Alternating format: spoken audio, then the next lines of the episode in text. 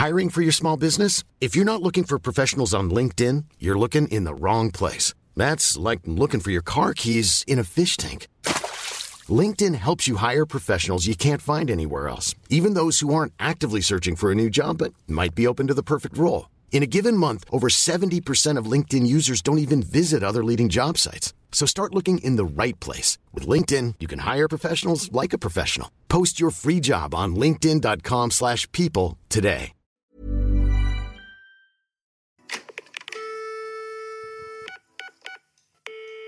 Hello et bienvenue dans un nouvel épisode de podcast. J'espère que vous allez bien. Vous savez que j'ai longuement hésité à faire un podcast ce mois-ci et même le mois prochain parce que je me dis, mais qui m'écoute? Les gens sont sûrement en vacances, en train de chiller sur la plage, au bord de la piscine, en train de faire leur meilleur teuf.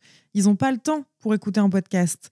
Mais j'ai pensé quand même à ceux qui ne partent pas en vacances déjà et aussi à ceux qui, en fait, euh, n'ont pas spécialement envie de lire un livre sur la plage, mais plutôt d'écouter des podcasts. Et finalement, euh, que vous soyez en vacances ou non, je pense que vous pouvez quand même m'écouter. Donc peut-être que j'aurai moins d'auditeurs effectivement, mais ce n'est pas grave puisque de toute façon, moi, je suis là, je ne bouge pas.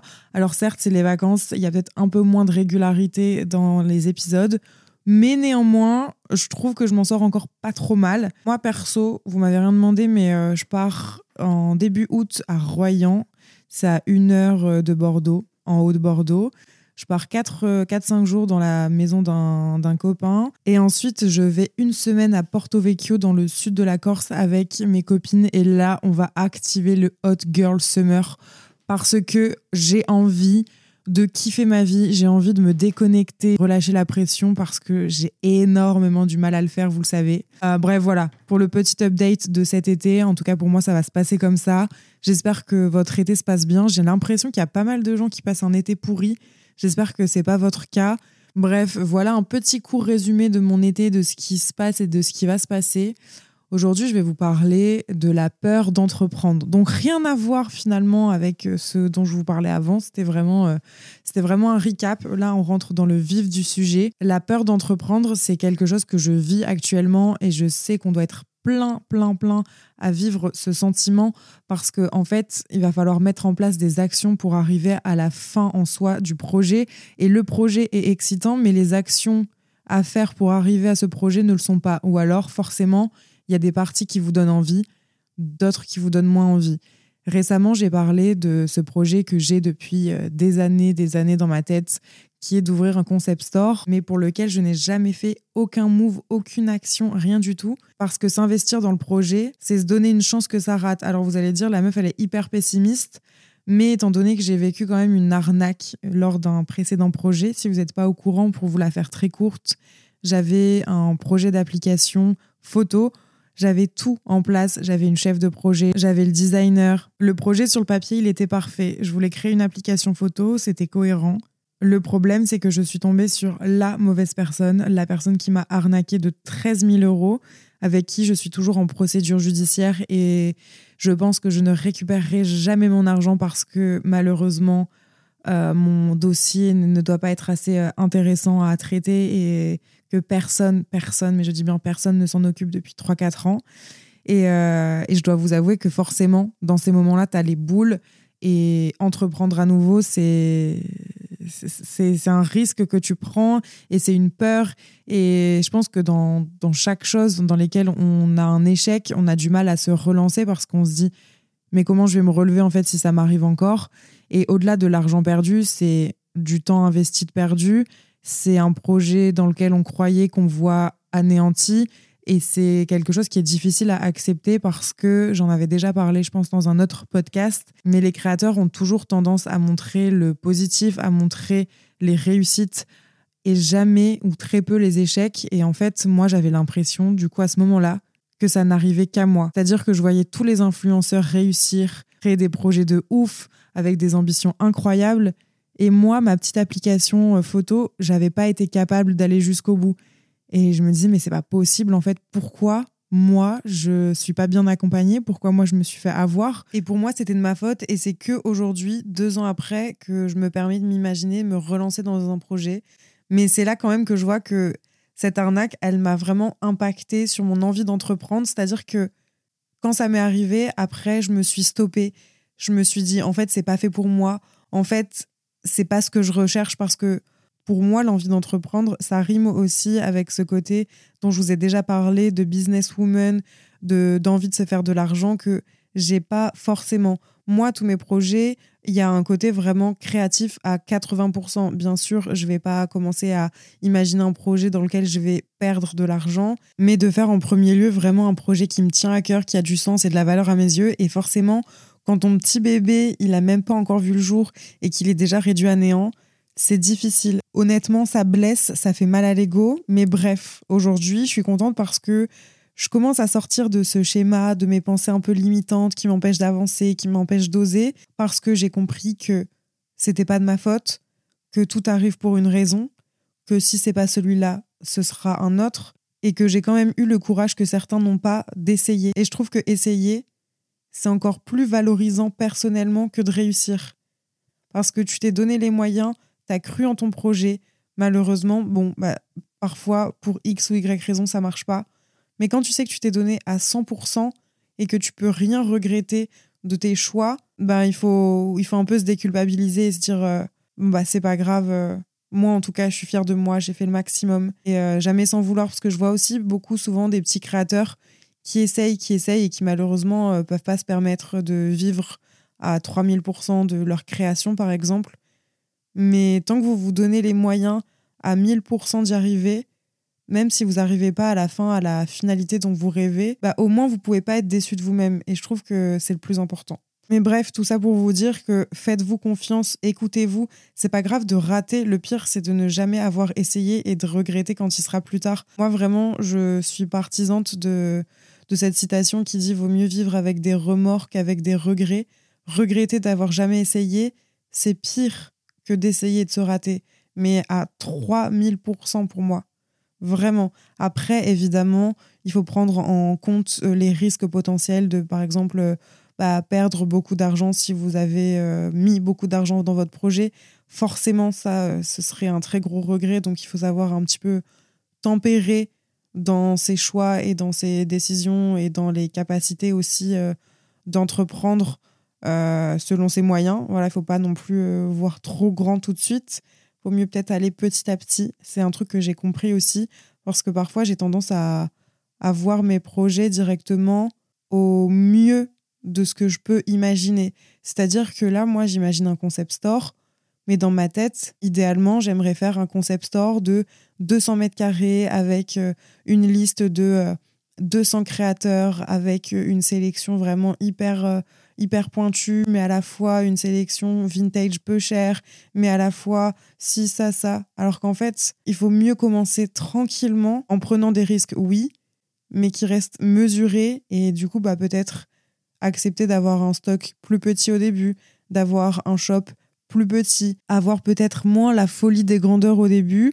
et savoir se dire que on commence petit pour imaginer être grand plus tard si encore c'est son souhait, parce qu'il y a aussi plein de gens qui n'ont pas forcément envie de devenir très grand, de se développer énormément et, euh, juste de faire leur petit truc de leur côté et, qu'ils arrivent à kiffer et à gagner suffisamment leur vie. Et rien que ça, c'est déjà incroyable. Le premier point que j'avais vraiment envie de notifier dans euh, la peur d'entreprendre, c'est la peur, avant même d'entreprendre, de se lancer. C'est vraiment la fameuse page blanche, vous savez, où on se demande par où on va commencer. Il y a mille et une questions qui sont sans réponse. C'est-à-dire que moi, pour, euh, pour le concept store, encore une fois, ça fait euh, quasiment deux ans que je me dis ah ouais j'aimerais trop. Mais comment ça marche pour les fournisseurs? Et c'est sur quel site qu'on peut trouver des créateurs sympas? Et un loyer sur l'île centre ça doit coûter combien? Et les gens est-ce que c'est quelque chose qui pourrait leur plaire? C'est vraiment des questions que j'ai fait que me poser que me poser que me poser mais que j'ai déjà jamais mis à l'écrit. Et en fait, ça, c'est un truc hyper important quand on a une idée de projet. C'est de vraiment se mettre devant un carnet, de juste écrire son idée. Et euh, bon, je vais pas vous donner un cours de comment faire un business plan et tout, par exemple, mais déjà marquer votre idée, votre idée concept, quelle est votre cible, quel objet vous allez vendre ou quel service vous allez proposer, où est-ce que ça se passera et quel genre de frais ça va nécessiter. Déjà, rien que ça, ça permet de mettre les bases et une fois que vous avez ça, vous allez pouvoir commencer à vraiment Enfin, moi, en tout cas, c'est ce qui a marché pour moi. Après, ça marche peut-être pas pour tout le monde, mais vraiment écrire ses idées, écrire ses envies, je trouve que c'est la première étape. Deuxième étape, c'est toutes les questions que je me suis posées pendant deux ans. Bah, en fait, il suffit juste d'aller sur Internet. C'est un truc que j'avais jamais fait, par exemple. J'avais jamais tapé sur Google fournisseur déco créateur, grossiste déco, petit créateur lillois. Enfin, je dis n'importe quoi, mais vous voyez, pour que je puisse en fait avoir un listing de fournisseurs, de créateurs que j'apprécie, avoir une idée des tarifs, etc. C'est des choses que j'avais jamais faites, alors que finalement, ça demande pas tant d'efforts que ça et pas tant de recherche. Mais euh, je pense qu'en fait, euh, moi, j'adore me noyer dans un verre d'eau. J'adore faire d'une petite tâche une montagne. C'est-à-dire que des fois, je vais tellement cogiter, cogiter, cogiter le truc et me dire oh là là là là, mais punaise, ouvrir un concept store, mais ça doit demander tellement de trucs, tellement d'étapes. Oui, oui, oui, c'est vrai. Mais euh, t'as même pas encore commencé à essayer de te renseigner que t'es déjà submergé en fait. Et, et c'est là où je me suis dit non mais c'est pas possible, j'ai pas encore commencé ce projet que ça me prend déjà la tête. Mais en fait, je pense que ça me prenait la tête parce que j'avais tellement peur de m'engager réellement dans, dans, de la recherche qui, euh, qui prouverait que je commence à rentrer sur le chemin en fait de, de, ce projet et que, et que je vois le chemin, il est long, il est plein d'embûches. Il y a, à la fin, ça, a l'air trop trop beau, mais, euh, mais sur le chemin, il y a des cailloux, il y a, il y y a, des épines, euh, il y a des gens qui vont essayer de te la foutre à l'envers, euh, il y a de l'argent qui va être perdu, il y a des déceptions. Enfin, que, en fait ça me fait peur et que et je pense que j'y allais toujours à reculons et je faisais toujours trois pas en arrière et ben vraiment déjà poser ses idées sur une feuille poser les questions qu'on a dans la tête sur une feuille et faire en sorte d'avoir les réponses en allant à la chambre des commerces en regardant sur internet en posant les questions autour de vous sur internet etc on arrive à avoir des réponses et on arrive tout doucement à enclencher la première. Et en réalité, je trouve que dans un projet, ce qui est vraiment difficile, c'est d'enclencher la première. Moi, ça m'a pris deux ans. Voilà. C'est vraiment il y a quelques jours seulement que j'ai pris un carnet et que j'ai écrit Concept Store, pour qui, pourquoi, où, comment, qui je vise, etc. Tout ce que je vous ai listé avant. Et déjà, en fait, visualiser son projet sur une feuille au-delà de dans sa tête, ça donne une dimension plus sérieuse, plus, euh, plus applicable. Je sais pas comment vous dire, mais plus. Euh, plus réaliste en fait. Alors évidemment, il y a encore rien de fait, mais ça, encadre un petit peu euh, ce qu'il y a dans ta tête. Et je trouve que c'est vraiment la première chose à faire. Donc voilà, moi personnellement, bah, du coup, je me suis lancée dans l'écriture de mes questions, etc. J'ai commencé à faire mes petites recherches. En plus de ça, c'est hyper enrichissant parce que j'apprends plein de choses. Là, je suis en train de voir si, euh, niveau financement, mon projet, il est fiable. Est-ce que ça sera rentable? Il faut calculer par exemple euh, un panier moyen de quelqu'un qui va venir dans mon concept store, combien en moyenne il va dépenser, combien de personnes en moyenne vont venir par jour, et est-ce que selon mes estimations, plus le prix du loyer, plus la marchandise, plus le loyer, plus le salaire d'un vendeur ou d'une vendeuse, est-ce que je vais réussir à rentrer dans mes frais? Oui, non. Si c'est non, comment faire pour que ça rentre dans mes frais? Sur quel point je suis prête à faire un effort ou à faire l'impasse etc., etc. Et après, en fait, là, dans ma tête, c'est déjà beaucoup plus clair. Je visualise vraiment mieux le concept store. Et effectivement, c'est pas, euh, c'est pas les étapes qui, qui m'excitent le plus. Moi, par exemple, j'ai hyper peur d'une réalité quand on ouvre un concept store. C'est de devoir gérer un stock, je sais pas faire quel logiciel il faut utiliser, comment faire un inventaire, comment je vais savoir quel prix je dois mettre pour que je sois rentable parce que vous savez normalement il faut faire x2,5 par rapport au prix d'achat et au prix de vente. Enfin, c'est que des trucs comme ça en fait qui après sont des trucs un petit peu euh, chronophages, un peu chiants et est-ce que je vais aimer faire de la vente au début? Parce que peut-être qu'au début je vais être obligée de faire de la vente parce que j'aurai pas les moyens de me prendre euh, un vendeur ou une vendeuse. Enfin, vous voyez, il y a plein de trucs comme ça qui sont pas les trucs que je préfère faire très clairement, mais où je sais que je suis, euh, malheureusement contrainte, bien que là, je suis en pleine recherche d'une chef de projet qui va peut-être m'aider justement sur euh, toute cette partie-là qui me saoule, parce que moi, concrètement, dans mon projet, ce qui m'excite, c'est trouver l'endroit, le décorer, faire la sélection des articles que j'ai envie de proposer parce que vous allez voir enfin je vous en dis pas trop non plus sur le projet mais idéalement j'aimerais euh, j'aimerais quand même proposer un, choix assez large avec un panel de prix assez différent mais euh, voilà en fait euh, entreprendre et créer un concept store ou tout un autre projet c'est pas faire que ce qu'on aime faire c'est aussi bah, devoir s'occuper de la paperasse. Pareil, ça je déteste. Devoir faire de la comptabilité, je déteste. Devoir peut-être même après euh, gérer le planning euh, d'un employé. Je n'ai jamais fait, c'est pas un truc qui me fait qui me fait envie.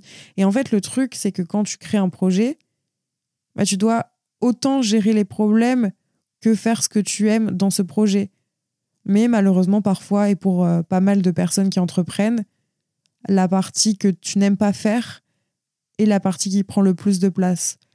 Donc parfois aussi, il faut se résoudre à se dire, en fait, euh, ce projet, dans l'idée, me donne envie, mais en fait, dans les faits, euh, ça me ça me correspond pas parce que je sais que j'aurai une trop grosse part de paperasse à gérer, parce que le service client, c'est compliqué, parce que c'est pareil, imaginons une fille qui fait de la céramique. Elle, ce qu'elle aime faire, c'est faire de la céramique, de base. Mais si elle commence à vouloir prendre le truc un peu plus au sérieux, bah, il faut se créer un site internet, et il faut faire une production un peu plus importante. Donc forcément, ça met plus de pression. Peut-être que c'est une meuf qui aime pas du tout ça, en fait, de devoir euh, gérer un site internet et de devoir faire la communication et de devoir gérer les clients qui sont pas contents.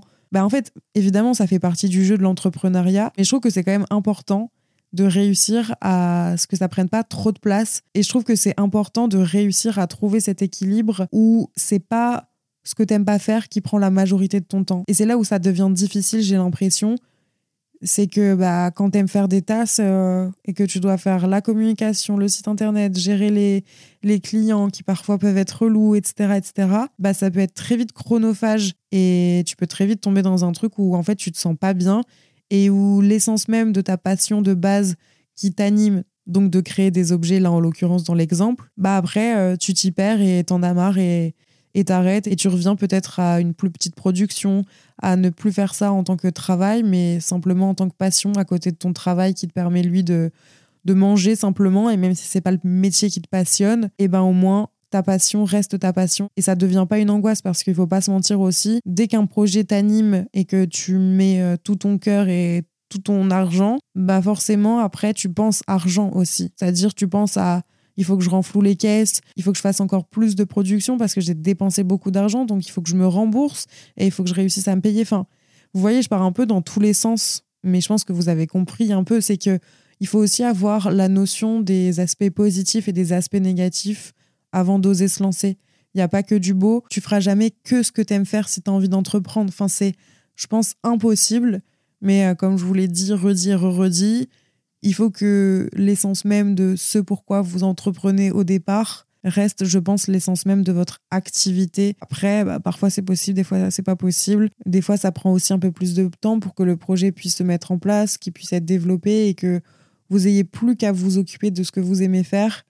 Mais, euh, mais voilà, bref. J'ai été un petit peu loin dans mes explications là, mais c'est juste pour vous dire que c'est OK d'avoir peur, c'est OK même de ne jamais entreprendre, parce qu'il y a des gens qui n'aiment pas ça. C'est OK de pas se sentir à la hauteur. Mais ce qui est dommage, c'est de jamais au moins essayer. Et quand je dis essayer, c'est pas aller jusqu'au bout de son projet, mais c'est essayer de voir si c'est possible, si c'est réalisable. Du coup, bah, justement, imaginer un business plan, noter ses idées sur papier, visualiser, essayer de visualiser les prix que vous pourriez mettre, etc., etc pour ensuite voir la viabilité de votre projet en fait. Et juste de vous dire bon bah ok mon projet en fait vu comment je l'imaginais aujourd'hui par rapport à l'argent que j'ai à investir dedans etc bah c'est pas forcément possible. Donc il faut que je revoie peut-être un petit peu à la baisse. Ou alors en fait non mais je vais partir dans un truc c'est trop galère genre c'est pas du tout possible.